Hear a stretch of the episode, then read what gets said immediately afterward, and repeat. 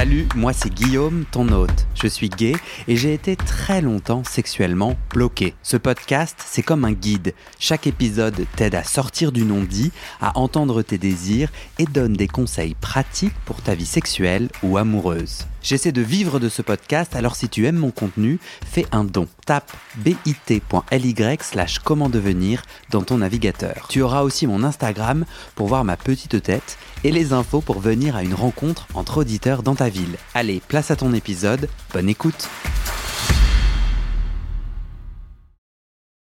Du coup, toi tu dis, j'ai écouté les deux premiers épisodes et mes problématiques sont pas là. Elles sont où alors? Elles sont... euh, Bah, je pense que ce parcours de déconstruction de mes blocages et de l'homophobie internalisée que je pouvais avoir, il était il y a quelques années maintenant.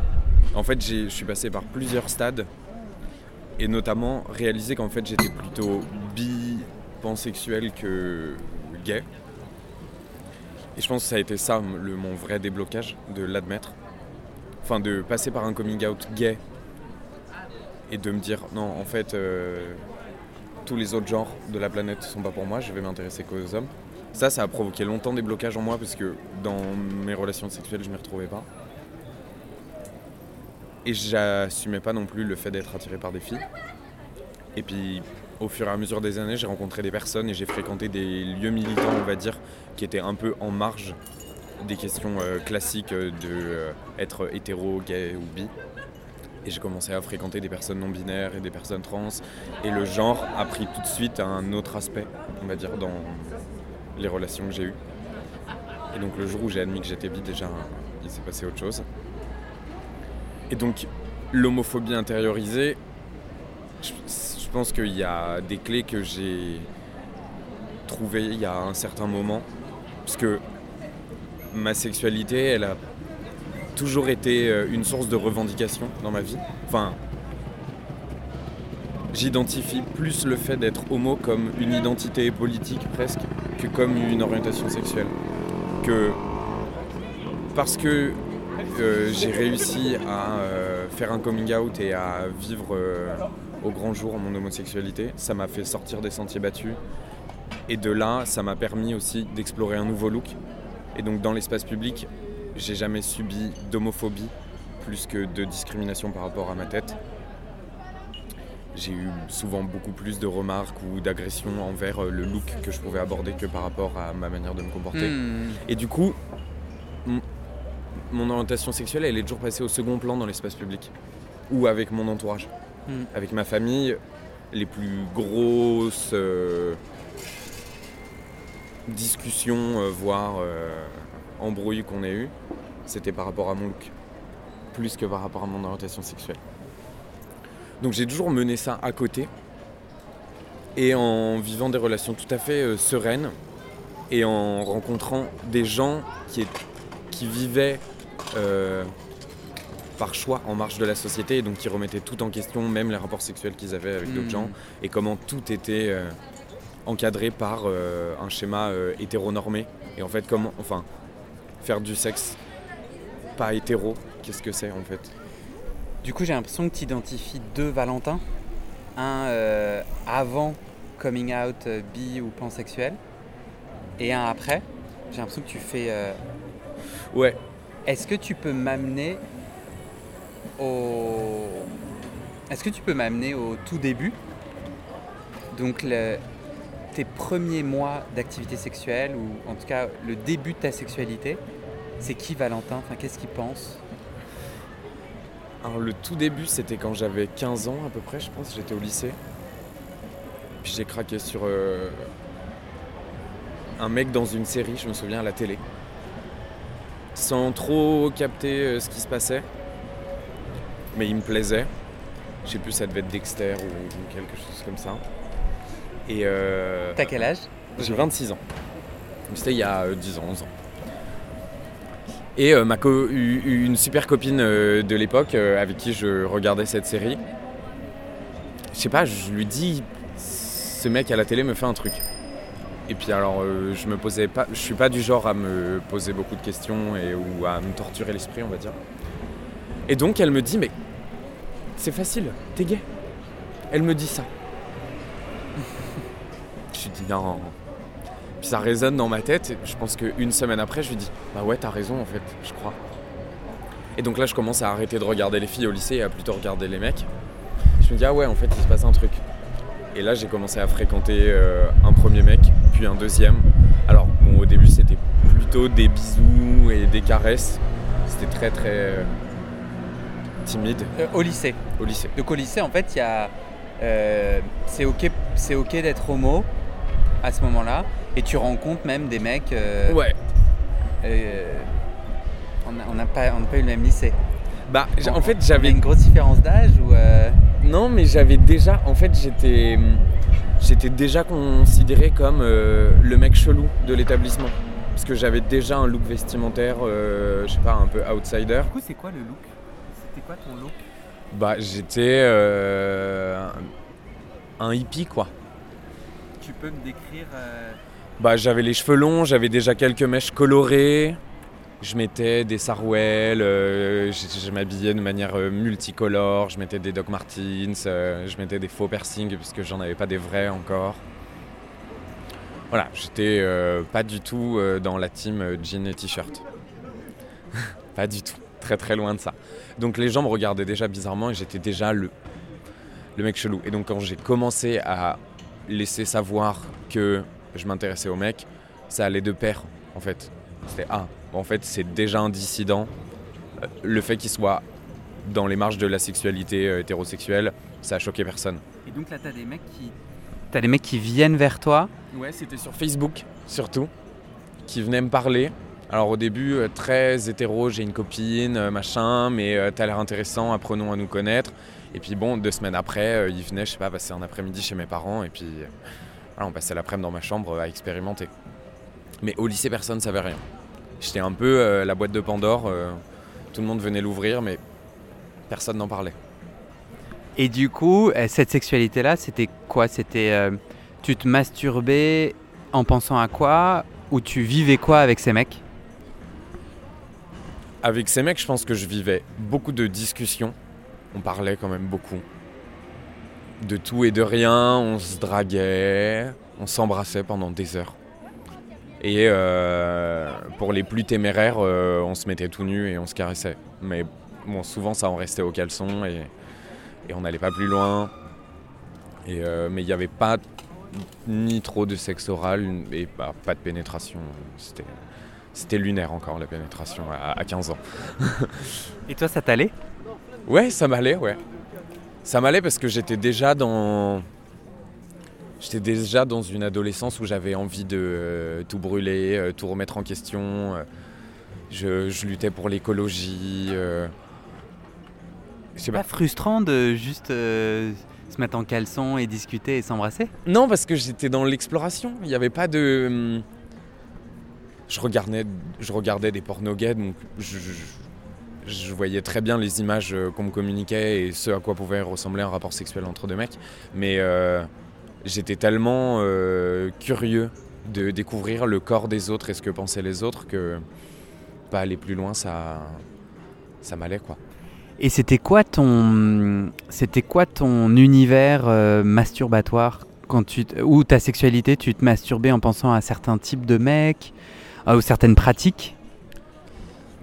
Ouais. Hum, bon alors les pornos que je regardais quand j'avais 15 ans sont plus les mêmes hein, que ceux que je regarde aujourd'hui. Mais je pense qu'à l'époque, euh, j'avais vraiment très envie. Euh, enfin, j'avais un fantasme de pénétrer des mecs plus vieux que moi et d'être le petit qui pénètre un plus vieux. Donc d'être dans donc je cherchais désespérément parce qu'il n'y en a pas beaucoup des pornos où des mecs plus jeunes, un berbe pénètrent des plus vieux. Et il fallait les trouver parce que souvent c'était plutôt le schéma inverse. Qu'est-ce que tu comprends toi de ce fantasme aujourd'hui? Bah aujourd'hui si si je devais le dire un peu à la rigolade et un peu vulgairement, c'est j'avais, je sais pas, envie euh, d'enculer la masculinité toxique. Voilà, tous les gars qui se prenaient pour des durs, j'avais envie de leur dire regarde, c'est pas comme ça que ça marche. Je pense que c'est ça que je cherchais. Parce que être un, dur, un mec viril et tout, ça n'a jamais été ni physiquement mon cas, ni dans ma personnalité. Et donc, je sais pas, j'avais envie de le revendiquer au lit, de dire que en fait, l'actif, c'est pas celui euh, que tout le monde pense dans la rue. Enfin, je sais pas, il y avait un truc où ça me plaisait pas. Et du coup, comment se passe la suite du chemin C'est-à-dire Après le lycée? Ouais. Bah, après le lycée, je suis rentré en études supérieures. Et euh, j'ai fait du design d'espace et de l'archi. Et donc, euh, en design d'espace, euh, j'ai- on a beaucoup étudié de scénographie et le milieu de la mise en scène et du théâtre et, et du spectacle vivant et comment tout était, euh, je, sais pas, orchestré. J'ai commencé à rencontrer des gens qui venaient d'une autre classe sociale, en fait. Il y avait aussi ce truc, euh, moi je venais d'une classe sociale qui était plutôt ouvrière et plutôt pauvre. Et de rencontrer euh, des gens qui n'avaient pas eu ni la même enfance, ni la même éducation que moi, ni le même environnement urbain dans lequel euh, traîner. Et bah ça m'a amené à d'autres problématiques. Et donc j'ai continué à voir euh, des mecs et j'ai essayé de me mettre en couple une fois ou deux de manière euh, monogame et classique. Et là, je me suis rendu compte que ça m'allait pas du tout. Et encore une fois, en fait, j'avais l'impression de euh, aller plus loin dans les marges à chaque fois, de me dire, ok, en fait, déjà, j'ai fait un coming out, je suis gay, je suis hors de la norme hétéro. Ça m'emmène déjà dans d'autres mondes. Et là, je me rends compte que la monogamie, c'est pas mon truc. Bon, bah, en fait, euh, je vais aller à la recherche de gens qui euh, pensent la même chose que moi. Alors, je les ai pas trouvés pendant très longtemps. Et à ce moment-là, du coup, dans les, les années après euh, le lycée, Ouais.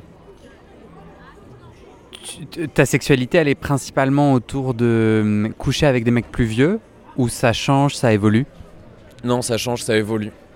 En fait, euh, à partir du moment où je suis parti de chez mes parents et où je suis arrivé à Paris, en gros, j'ai rencontré, euh, sans les applis, des mecs de mon âge qui fréquentaient les mêmes milieux que moi, qui faisaient les mêmes études, avec qui j'avais des amis en commun, enfin, des gens avec qui je partageais des choses. Et donc, les relations sexuelles que j'avais avec les mecs, elles passaient plus par euh, un fantasme purement sexuel. Ça passait par une rencontre, de la sympathie, de la drague, et après, il y avait un rapport sexuel, mais parce qu'il y avait une alchimie avec les personnes. Et donc, là, c'était. euh, Enfin. il n'y avait pas de type en particulier, j'ai pas de type, et à l'époque, c'était déjà le cas. Je suis sorti de ce truc hyper euh, fantasmé euh, du mec plus vieux. Je l'ai un peu évacué. Et t'as as identifié pendant toute cette période de développement des blocages ou des choses que tu as eu à dépasser dans ton intimité sexuelle, dans ta capacité à jouir? Ouais, bah, euh, je pense que mon plus gros blocage, c'était de me faire euh, prendre, de me faire pénétrer. Ça, ça a été pendant longtemps un no way. Et, euh, et je me rendais bien compte que ça me bloquait dans plein de rapports où j'avais envie d'explorer plus et que je m'auto-limitais, on va dire. Et, euh, et après, il y avait aussi tout un. Je sais pas comment dire, une dimension autour de la performance. Quand je sais pas. À l'époque, je devais avoir un peu moins de 20 ans, entre 18 et 20 ans. Et euh, comme je venais de débarquer sur Paris, je rencontrais des mecs qui m'impressionnaient. J'avais toujours l'impression d'être moins bien que les mecs que je fréquentais. Et donc, au lit, je donnais tout. Voilà, je donnais tout. J'étais vraiment dans la performance. Je faisais en sorte que euh, le mec en face de moi prenne son pied au maximum. Mais du coup, le mien passait un peu euh, au second plan. Enfin, mon plaisir euh, était présent, mais passait au second plan. Et. hum, Concrètement, ça veut dire concrètement, ça veut dire quoi euh, Tu donnais tout? Qu'est- Qu'est-ce que tu qu'est- qu'est-ce que tu faisais? Bah, ça veut dire que euh, quand je faisais une fellation à un mec, euh, j'y allais jusqu'à m'étouffer pendant des très très longues minutes. Et après, quand j'étais euh, celui qui pénètre, je, ça durait au- au- aussi longtemps que le mec en avait envie en fait. Donc euh, s'il avait envie que ça dure 45 minutes, ça pouvait durer 45 minutes, quitte à ce que j'ai un point de côté et que je continue même avec un point de côté. Voilà. Mais je, je, focalisais toute mon attention sur euh, les réactions, euh, la respiration, les regards, euh, les, les, frissons, tout ce que le mec faisait en face de moi me guidait. Mais donc je m'oubliais. Je m'oubliais totalement. Mais ça me faisait du bien quand même. Et du coup, sur ces, sur ces deux blocages, si par exemple on prend la sodomie, tu sais dire ça a été quoi le chemin? Est-ce qu'aujourd'hui euh, tu es à l'aise euh, de te faire pénétrer? Et ça a été quoi le chemin en fait de, déblocage? Bah hum, alors oui, aujourd'hui je suis à l'aise totalement de me faire pénétrer. Je pense que le chemin il a été euh, théorique en fait. Il y a un moment où je me suis posé, j'ai lu des bouquins sur les théories militantes euh, LGBT, euh, les théories féministes, la masculinité toxique, le mythe de la virilité. j'ai lu le mythe de la virilité de Olivia Gazalet. Et là, je me suis dit, bon, ok, euh, il faut lâcher le truc. Enfin, il faut que je m'entraîne tout seul, quoi. Donc, tu as compris intellectuellement pourquoi tu avais peur de te faire pénétrer et tu sais me dire pourquoi tu avais peur de te faire pénétrer? Bah, je pense que j'avais peur à mon image, euh, de, qu'on touche à mon image de, de, mec, quoi, viril. J'avais pas envie, euh, c'était de la folophobie, voilà. J'avais pas envie de devenir une folle euh, qui, se fait, qui se fait sodomiser.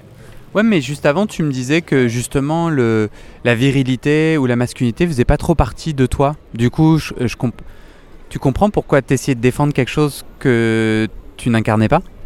Bah, je pense que c'était des restes d'une éducation ou d'images, de médias euh, qu'on nous montre partout. Parce que même si je revendiquais le contraire, dans l'intime, il y avait quand même un truc à débloquer. Et euh, Ok, donc intellectuellement, on est malin, on lit les chapitres, on se dit, ok, je, je suis le fruit de, de ce mythe de la virilité, et t'as fait comment? C'est-à-dire, j'ai fait comment? Ben, moi, il y a plein de choses que je comprends intellectuellement. Mais c'est autre chose d'arriver à aller vivre dans son corps. T'as fait comment toi? Bah je me suis acheté un god et je me suis entraîné tout seul avec euh, mes doigts, un god. Et après, j'ai aussi euh, commencé à fréquenter des lieux militants où j'ai rencontré d'autres PD qui étaient beaucoup plus en avance sur euh, ces déconstructions-là par rapport à moi. Et en parler collectivement, ça m'a libéré. Et concrètement, si là, il y a quelqu'un qui se dit, moi j'ai trop envie de me débloquer, euh, dans quel assaut tu as été ou moi j'ai du mal dans quelle réunion tu as pu déconstruire ton rapport à la sodomie? Et je trouve ça trop bien, je trouve ça trop bien. Bah dans des festivals euh, queer LGBT où il y a tout enfin il y en a plusieurs dans l'année, il y a Bye Bye Binary qui se fait souvent, après il y en a d'autres qui sont euh, dans des milieux plus ruraux. Sinon, au centre LGBT, il y a souvent des programmations. Euh, enfin, il faut aller chercher les workshops et les ateliers. Et euh, j'ai participé à des cercles de parole. Ça t'a pris combien de temps? De débloquer tout ça Ouais. Je sais pas, ça a été un parcours lent quand même. Ça s'est fait, ça s'est pas fait en deux mois, ça s'est fait sur une année, je pense au moins. C'est rapide. Enfin, oui, mais enfin, on va dire que mes déblocages sexuels allaient aussi vite que mes déconstructions intellectuelles et plus je fréquentais de lieux militants qui posaient des problématiques euh, profondes, plus en fait je me rendais compte que enfin, la sexualité euh, avançait d'elle-même. Et du coup, tu me disais tout à l'heure que euh, dans ton chemin, il y avait la question de l'identité sexuelle et du fait de ne pas être que homosexuel. Comment ça s'est passé cette, cette découverte-là?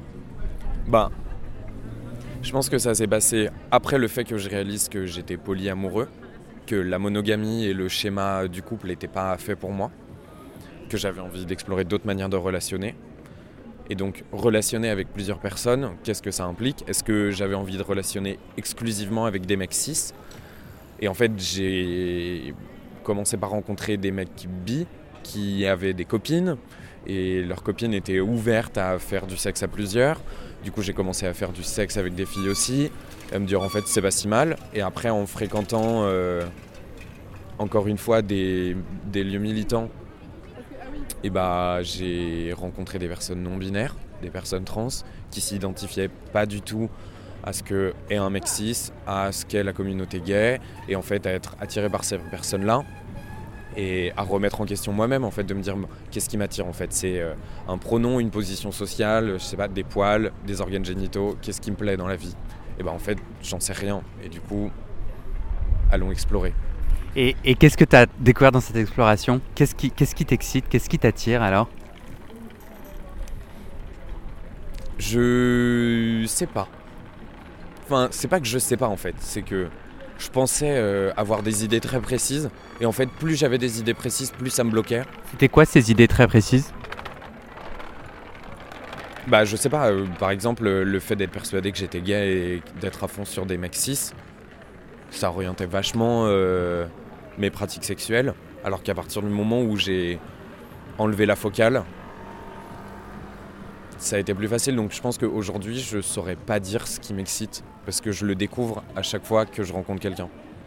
C'est son histoire, sa personnalité, sa façon d'être, de dire? Ouais, un comportement, un sourire, une manière d'être, de danser, de parler, euh, un rire, euh, une conversation. Euh. Ouais, c'est plein de choses qui se mélangent. Et dans ta sexualité, qu'est-ce qui est important avec ces personnes? Le...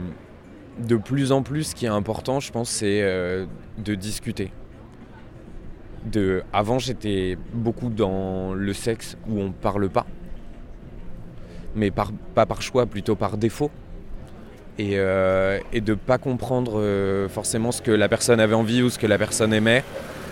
Et maintenant, comme je prends vraiment le temps de rencontrer les personnes avec qui je fais du sexe, j'essaye toujours de euh, mettre un espace de négociation, je sais pas, de parler en fait de ok, est-ce que t'aimes qu'on te touche ici, de quelle manière, à quelle intensité, là oui, là non, pourquoi, comment, euh, quand t'en as plus envie, tu dis stop, s'il y a un autre endroit où t'as envie que je te touche, vas-y, dis-le moi. Et du coup, ça devient très euh, exploratoire le sexe. C'est beaucoup moins performatif qu'avant.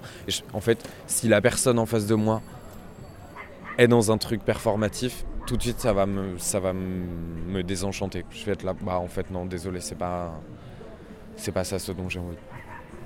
Tu me disais que hum, tu me disais qu'il y avait un sujet sur la performance, qu'au début de ta sexualité, tu euh, avais envie de satisfaire l'autre. Comment est-ce que tu es sorti de cette posture de serviteur? Pour euh, te connecter à ton plaisir à toi?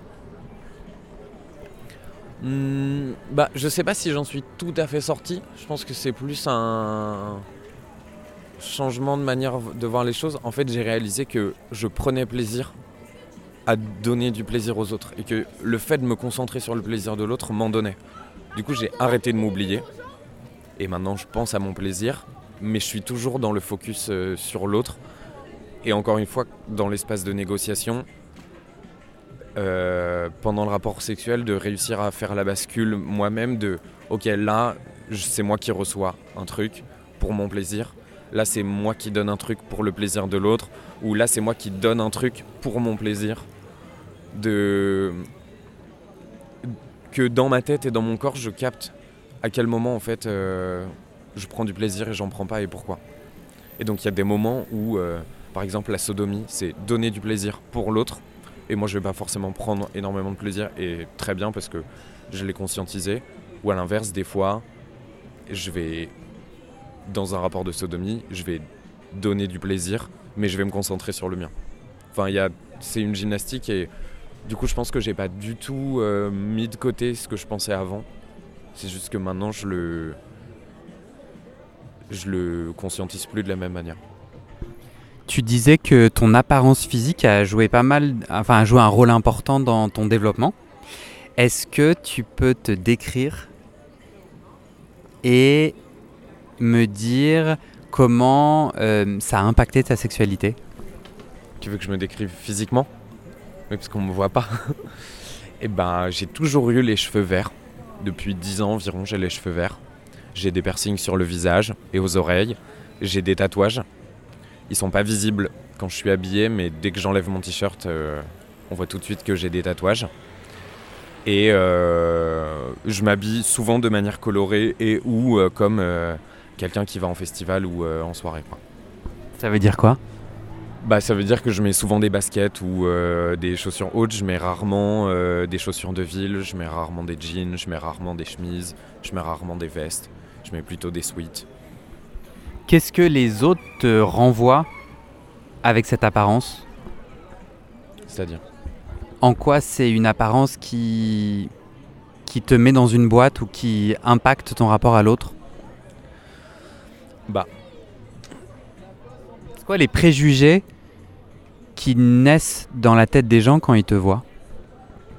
Ah bah, ça c'est facile, les préjugés qui naissent quand on me voit, c'est que je suis quelqu'un qui adore aller dans des soirées techno, qui adore faire la fête toute la nuit, qui prend toutes les drogues douces et dures possibles sur Terre, que euh, je suis quelqu'un de toxique, que euh, je suis quelqu'un de sombre, voilà, je suis un oiseau de la nuit, alors que pas du tout, je prends pas de drogue, je vais pas en soirée techno, je suis quelqu'un qui se lève tôt et qui adore euh, dormir la nuit. Je suis, je pense, aux antipodes du stigmate qu'on me donne. Et quand je rencontre, en fait, quand je rencontre un mec dans un bar, par exemple, très classique, comme je projette une catégorie sociale et un stéréotype physiquement, je projette ce mec qui prend beaucoup de drogue et qui va en soirée. Les mecs qui sont attirés par moi dans les bars ou les mecs qui viennent me draguer pensent que je vais correspondre à cette description. Alors que pas du tout. Donc il y a souvent déception ou désintérêt. Et à l'inverse, des personnes avec qui j'aurais beaucoup envie de discuter, souvent je suis trop marginal pour ces personnes-là. Ils disent ouais désolé mais les cheveux verts et les piercings c'est pas trop mon truc. Ah, Bon, bah, si tu t'arrêtes à ça, c'est qu'effectivement on n'a pas grand-chose à se dire. Mais... Et comment ça a impacté ta sexualité? Bah ça l'a... Je pense que ça a été bénéfique parce que ça l'a restreinte. Parce que le nombre de partenaires était... Enfin, je pense que si j'avais été euh, brun avec un passing euh, très hétérosexuel, j'aurais pu avoir beaucoup plus de partenaires. Mais comme mon look plus ou moins marginal euh, réfrène des gens, ben, le peu de partenaires qui s'y tentent ont vit des expériences euh, plus intenses. Je pense que c'est comme ça que ça a joué dans ma sexualité. C'est que ceux qui prennent le pari et qui ont envie d'avoir un rapport sexuel avec moi, on est tout de suite plus, plus vite en tout cas, dans un rapport euh, décomplexé et plus honnête, moins performatif. T'en es où aujourd'hui de ta sexualité? Euh, T'en es où aujourd'hui hein, de ton chemin de sexualité, de fantasmes, de choses que tu as envie d'explorer ou que tu as exploré Hmm, je pense que je me suis euh, calmé. La sexualité, enfin en ce moment, là, depuis quelques mois, c'est devenu plus secondaire dans mon quotidien. Euh, Il y a eu une période où je faisais beaucoup de sexe et j'adorais ça. Et là, euh, Tu peux définir beaucoup? Beaucoup, euh, je faisais du sexe une fois par jour. Et donc presque tous les jours de la semaine avec presque tout le temps des partenaires différents. Et là, beaucoup moins, j'ai quasiment pas fait de sexe depuis plusieurs mois.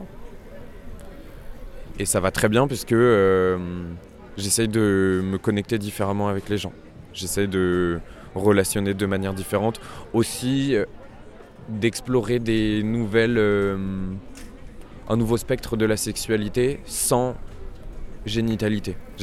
Enfin, j'ai exploré ça euh, cet été avec des personnes, de faire du sexe sans partie génitale. Voilà, de se concentrer sur d'autres parties du corps.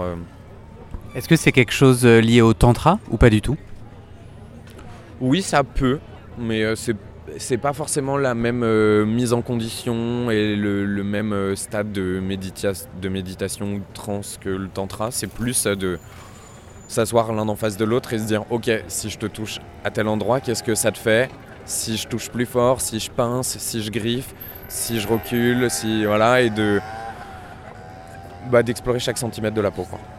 J'ai l'impression que ta sexualité passe beaucoup par les mots. Est-ce que c'est le cas ou pas? Oui, je pense. C'est devenu. euh, Enfin, les mots sont devenus importants dans ma vie en fait. Comment tu hum, comprends ce changement entre euh, plus ou moins d'activité sexuelle depuis quelques mois? Hmm. Bah, j'ai rencontré des personnes avec qui euh, le sexe, c'est pas. C'est pas une priorité dans la vie en fait. Et donc euh, ça m'a fait euh, la mettre de côté, entre guillemets. Et c'est très bien comme ça. Et de me connecter et de relationner avec des personnes, même amoureusement, sur d'autres plans que le plan sexuel. Mais euh, ouais, voilà. Parce que du coup, tu es en polyamour. Ouais. Et euh, là, tu quand tu me disais, euh, j'ai rencontré des gens pour qui la- sexualité est pas aussi importante, tu parles de tes amoureux, amoureuses? Et même euh, des amis. Enfin, le fait de. euh, bah même de rencontrer des personnes qui sont asexuelles et de réaliser que en fait euh, le mythe du sexe et l'importance qu'on lui donne dans la vie, c'est en fait parfois qu'un mythe. Et du coup de dédramatiser la situation en mettant le sexe de côté pour des longues périodes, ça me permet de relationner avec les personnes sur d'autres plans. Parce que les enjeux de, de drague, de sensualité, de est-ce qu'on va finir ensemble ce soir, euh, quand tout ça est évacué, ça donne euh, d'autres perspectives avec les gens. Et c'est bien. Trop bien. Est-ce que euh, est-ce que tu as des fantasmes et est-ce que tu peux m'en parler? Hmm. Non, je pense que j'ai plus de fantasmes.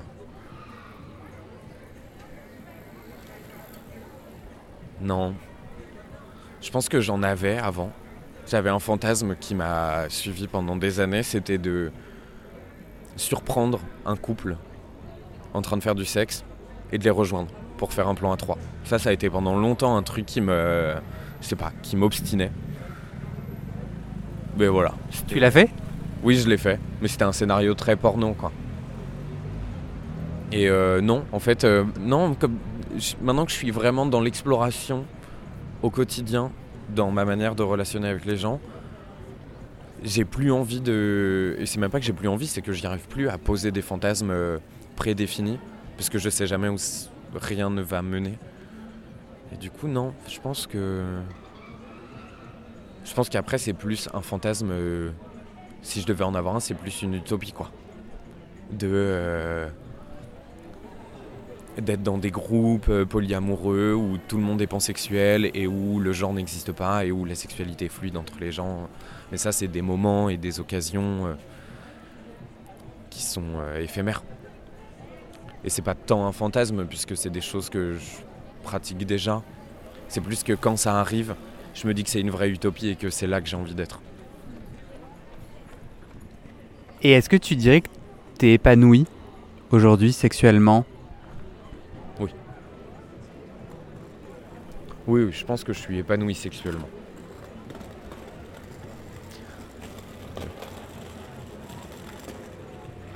Je réfléchis en regardant sur ces derniers mois et je me dis, ouais, quand même. Je pense que... euh, Non, oui, je pense que je suis épanoui. En tout cas, quand je fais du sexe, ce qui arrive de manière très aléatoire maintenant, et bah c'est souvent bien. J'ai rarement, de moins en moins, de mauvaises expériences. De me dire ah ouais non là c'était pas possible euh, de ressortir plus désespéré que euh, début. Non ça ça m'arrive plus. Parce que je- j'essaie de tellement tout mettre en œuvre pour que tout se passe bien et de créer un cadre de confiance et de je sais pas d'être vraiment honnête avec la personne en face de moi que quand ça arrive et bah c'est tout le temps bien. Parce que euh, on est dans un cadre où c'est ok avec la personne d'en face, où euh, et bah si ça doit s'arrêter au bout de 30 secondes, ça s'arrêtera au bout de 30 secondes. Si ça doit arrêter, ça doit s'arrêter au bout de 4 heures, ça doit s'arrêter. Enfin je sais pas, les choses sont plus fluides et plus confiantes avec mes partenaires que euh, du coup quoi qu'il arrive, je ressors enrichi. Trop cool. Si tu avais des conseils à donner à quelqu'un qui veut s'épanouir sexuellement, en regardant ton histoire, tu lui donnerais quoi comme conseil? Hum, hum, hum, grande question. Alors si moi j'ai entendu lit, tu lui conseillerais des, des livres, tu lui conseillerais le militantisme, qui est en fait un espace militant où on peut rencontrer des autres qui sont à d'autres moments de leur chemin et avec qui on peut faire des groupes de parole. T'as quand même dit ça? Oui. Je pense que enfin, les espaces militants, ou en tout cas même euh, les espaces collectifs LGBT, QIA, sont des espaces où on rencontre des personnes qui ont les mêmes vécus que nous, les mêmes parcours que nous et donc les mêmes problématiques, souvent, les mêmes blocages. Et euh, par extension, dans des milieux militants, le fait de partager des idées et des envies politiques avec les gens, d'avoir une direction commune dans laquelle aller, de lutter contre, une, contre euh, des choses euh, et des valeurs qu'on a en commun, ça permet d'ouvrir des discours. Moi, je pense que c'est ça. Et après, lire, oui, enfin, je pense que mêler la pratique et la théorie, ça fait toujours du bien et de prendre du recul sur son vécu en lisant un ou deux bouquins, que ce soit un roman ou un essai, ça, bah, ça fait dézoomer la situation en fait. Donc oui, je dirais ça. Et après, dans moi, ce qui a tout changé, même sur Grinder, exemple très simple dans ma vie, ce qui a tout changé sur Grinder, c'est la manière dont j'aborde les mecs à qui je parle. En fait, de juste rentrer dans une conversation sympathique, sans dire euh, t'es là dans combien de temps, t'as envie de baiser, c'est quoi les codes de l'immeuble? En fait, juste de rentrer dans une conversation sympa, de tu t'appelles comment, des smileys. Euh, ça change tout. En fait, c'est de, à partir du moment où j'ai commencé à, à m'écouter et à vouloir être bienveillant avec moi-même et être bienveillant avec les personnes que je fréquente ou que je rencontre, bah ça change tout. Et en fait, si la personne en face a pas envie d'être dans un cadre bienveillant et, et bah c'est qu'on n'est pas fait pour parler en fait. Je pense que ouais, c'est ça qui a tout changé. M'écouter et écouter les autres. Et t'aimerais. Est-ce que t'as. T'aimerais faire advenir quoi dans ta sexualité dans le futur? Est-ce qu'il y a des choses que t'aimerais créer? Est-ce que t'as des ambitions pour ta sexualité dans le futur? Est-ce que t'aimerais aller à un endroit particulier euh, dans ta sexualité Ou est-ce que pour toi, tu es, déjà arrivé à bon port et tu veux juste continuer à kiffer? Je pense que je suis déjà arrivé à bon port et que j'ai envie de kiffer. Et c'est là où ce que je disais au début, c'est que mes problématiques actuelles, elles sont pas tant sur ma sexualité au niveau individuel en tant que personne, elles sont plus sur euh, une problématique collective de en fait comment est-ce que mon orientation sexuelle et mon identité elle devient politique et comment est-ce que tout ce que je mets en œuvre dans mon lit en tant qu'individu, je le fais euh, résonner euh, dans la société. En fait, c'est ça, c'est que la manière dont ma sexualité, la manière dont je fais du sexe me va actuellement. Je suis très bien, je suis épanoui. Mais euh, je vois tout le parcours que j'ai fait pour en arriver là, toutes les personnes que j'ai rencontrées, les lieux géographiquement où, j'ai, je suis allé pour trouver et rencontrer des gens, et de me dire que euh, je suis quand même sacrément privilégié et chanceux de vivre ça de manière épanouie. Que c'est là où ça bascule dans euh, une revendication en fait. Et c'est là où j'ai envie d'aller en fait. Et concrètement, est-ce que tu as déjà des idées des débuts d'idées pour, euh, pour faire de cette revendication une réalité Bah oui, ça passe par euh, faire euh, écrire des choses, les poster publiquement, aller dans des manifs, revendiquer des choses, faire partie de collectifs, se réunir entre personnes concernées pour choisir ce qu'on a envie de faire et ce qu'on a envie de revendiquer. Bon, en tout cas, pour moi, le sexe, c'est une construction sociale et euh, le désir, le fantasme, c'est une construction sociale et intellectuelle. Et même dans la culture et la communauté gay, on est euh, formaté à aimer certains corps, aimer certaines pratiques. Il y a plein de choses qui nous conditionnent, je trouve, dans notre excitation. Eh oui, mais comment on se déformate? Mais en fait, le... il faut pas se déformater. Il faut juste accepter de sortir des sentiers battus. Il faut, en fait, enfin, moi, je renie pas tout ça. C'est juste devenu une partie parmi tant d'autres choses. C'est quoi, par exemple, à ton avis, la, la- les corps ou la sexualité euh, normée homosexuelle? Bah, il y a tous les codes euh, Grinder, euh, masque for masque, la masculinité, tous les, les corps bodybuildés, barbus, bruns qu'on nous bombarde, euh, qui sont en maillot de bain là, l'été, sur la plage. Voilà. Toutes les plages LGBT, ils sont tous super, euh, super musclés. Ouais, voilà. Et toi, ça t'excite ou pas Non. Non. Pour de vrai Ouais, non, pas du tout. En fait, si le mec est sympa et qu'on a une super discussion et que je vois qu'il est conscient de ce qu'il véhicule et qu'il est ok avec ça, ça va. En fait, moi je pense que ce qui m'excite pas du tout, c'est le mec qui a pas du tout conscience qui véhicule un stéréotype et qui dit bah non mais je vois pas de quoi tu parles. Moi je passe 4 heures à la salle tous les jours euh, pour faire des couvertures de magazines euh, et puis de toute façon euh, les gros c'est moche et puis il faut aller à la salle et machin. Ouais, ça je comprends pas. Mais du coup, pour toi, on peut rééduquer son pénis, on peut rééduquer sa, sa jouissance, qui... euh, euh, ouais, pourtant, on peut rééduquer sa, sa jouissance. ouais carrément. Pour moi on peut carrément rééduquer ça Comment en arrêtant de se dire c'est bizarre ou ça me fait peur. De toutes les pratiques ou les zones du corps ou les partenaires qu'on pourrait identifier comme étant bizarres, chelous, je sais pas trop, euh, de juste se dire ok, pourquoi pas. Et de bon, et pour pas tomber dans des expériences qui sont traumatisantes ou déplaisantes, de juste en fait se poser un cadre, de se dire tiens, j'aimerais bien, euh, que, quand sais-je, me faire fister. Voilà, mais quand même je trouve ça chelou, ça me fait peur, je vais avoir mal, euh, j'ai pas confiance en mon partenaire. Bon bah, si juste déjà admettre, en fait se faire fister c'est pas chelou, ça fait pas peur. Ça c'est une autoconclusion à soi-même, de le communiquer à son partenaire, de dire ok, on a envie de tester? Oui, ok. Est-ce qu'on on instaure un cadre? On donne euh, un mot de sécurité quand on dit stop, c'est stop. euh, voilà, dans quelles conditions on a envie que ça, se fasse? Combien de temps? Quelle position? En fait, de parler logistique et technique, de poser le cadre et de tenter. Et même si par exemple, pendant un rapport, je sais pas, on, se rend compte que. euh, ah bah finalement le fait qu'on me lâche le coude, hum, en fait ça m'excite tiens, mais j'y avais jamais pensé. De juste de pas se dire oh non mais c'est chelou de se faire lécher le coude.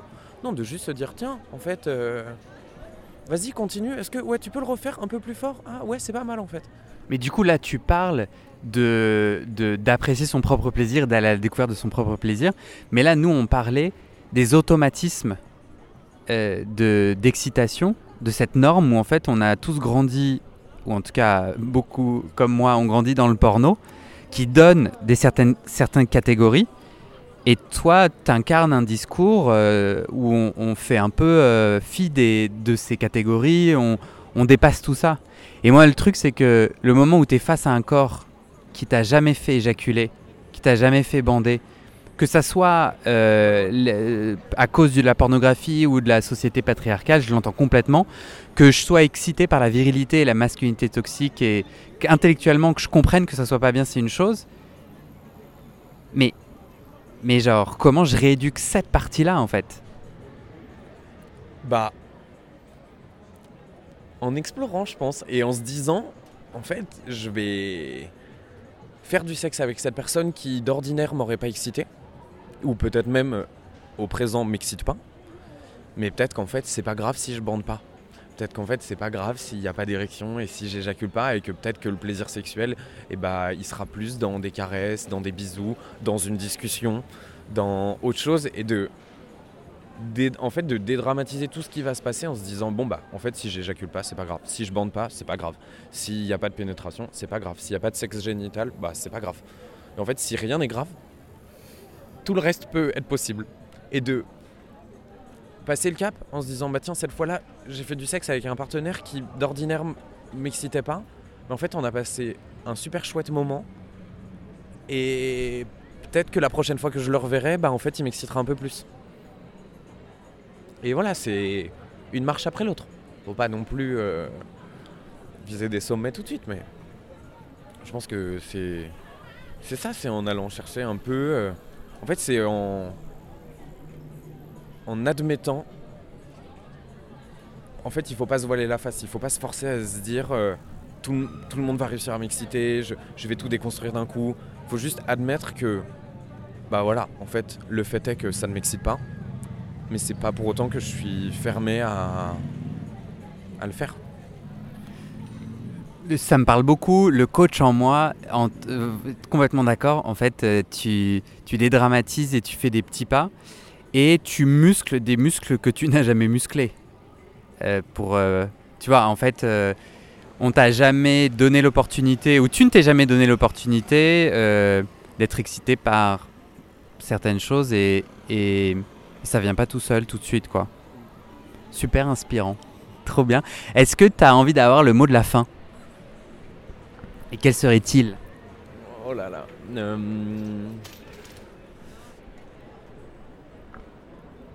Hmm, Je sais pas, je pense qu'il faut être euh, relax avec sa sexualité et se laisser le temps. En fait, on nous dit que si on n'est pas assez déconstruit, on n'est pas cool, et puis on est sectaire, et puis on est fermé, et ça met la pression, et finalement on va vers des horizons qui sont pas les nôtres. Et enfin, c'est pour ça que je pense qu'il faut être relax et se laisser le temps. C'est de lire de la théorie, ça fait du bien, mais il faut pas non plus euh, l'appliquer euh, dur comme fer, parce que sinon on va nulle part quoi.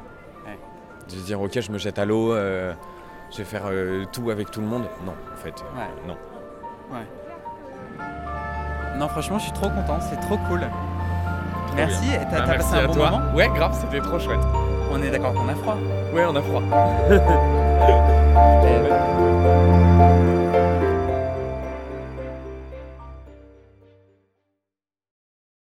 Et c'est la fin de cet épisode. Il y a plus de 130 épisodes à découvrir sur ce podcast. Ça fait beaucoup, alors je t'ai rangé les épisodes par thème. Conseils sur la sodomie pour ne plus avoir mal ou comment bien faire son lavement. Le BDSM, la bisexualité, couple ouvert ou exclusif, le racisme, le polyamour, etc. etc. C'est génial et c'est sur le site du podcast. Tu tapes bit.ly slash comment devenir dans ton navigateur. Ah, une dernière chose, ne t'en va pas, si tu aimes mon contenu et que tu veux que ça continue mais tu ne peux pas devenir un des 400 en me soutenant financièrement, tu peux m'aider en quelques clics. Écoute bien, il te suffit de cliquer sur s'abonner ou suivre sur la page du podcast dans ton app d'écoute et de mettre 5 étoiles. Ces petits clics qui te prennent 5 secondes, ça fait vraiment une grosse différence pour le futur du podcast. L'algorithme se met à pousser automatiquement le podcast à plus de gens. Ça me permet alors de trouver les prochains témoignages et des potentiels futurs donateurs, donatrices. Et j'ai pas beaucoup de temps pour arriver à l'équilibre financier. Tant que j'ai pas trouvé 400 personnes qui donnent chaque mois, je dois utiliser mes économies et ça ne va pas pouvoir durer. D'ailleurs, pour devenir un ou une des 400 et faire un don pour que le podcast continue, va sur le site du podcast. C'est toujours le même lien bit.ly slash comment devenir. Merci pour ton aide et à très bientôt dans tes oreilles.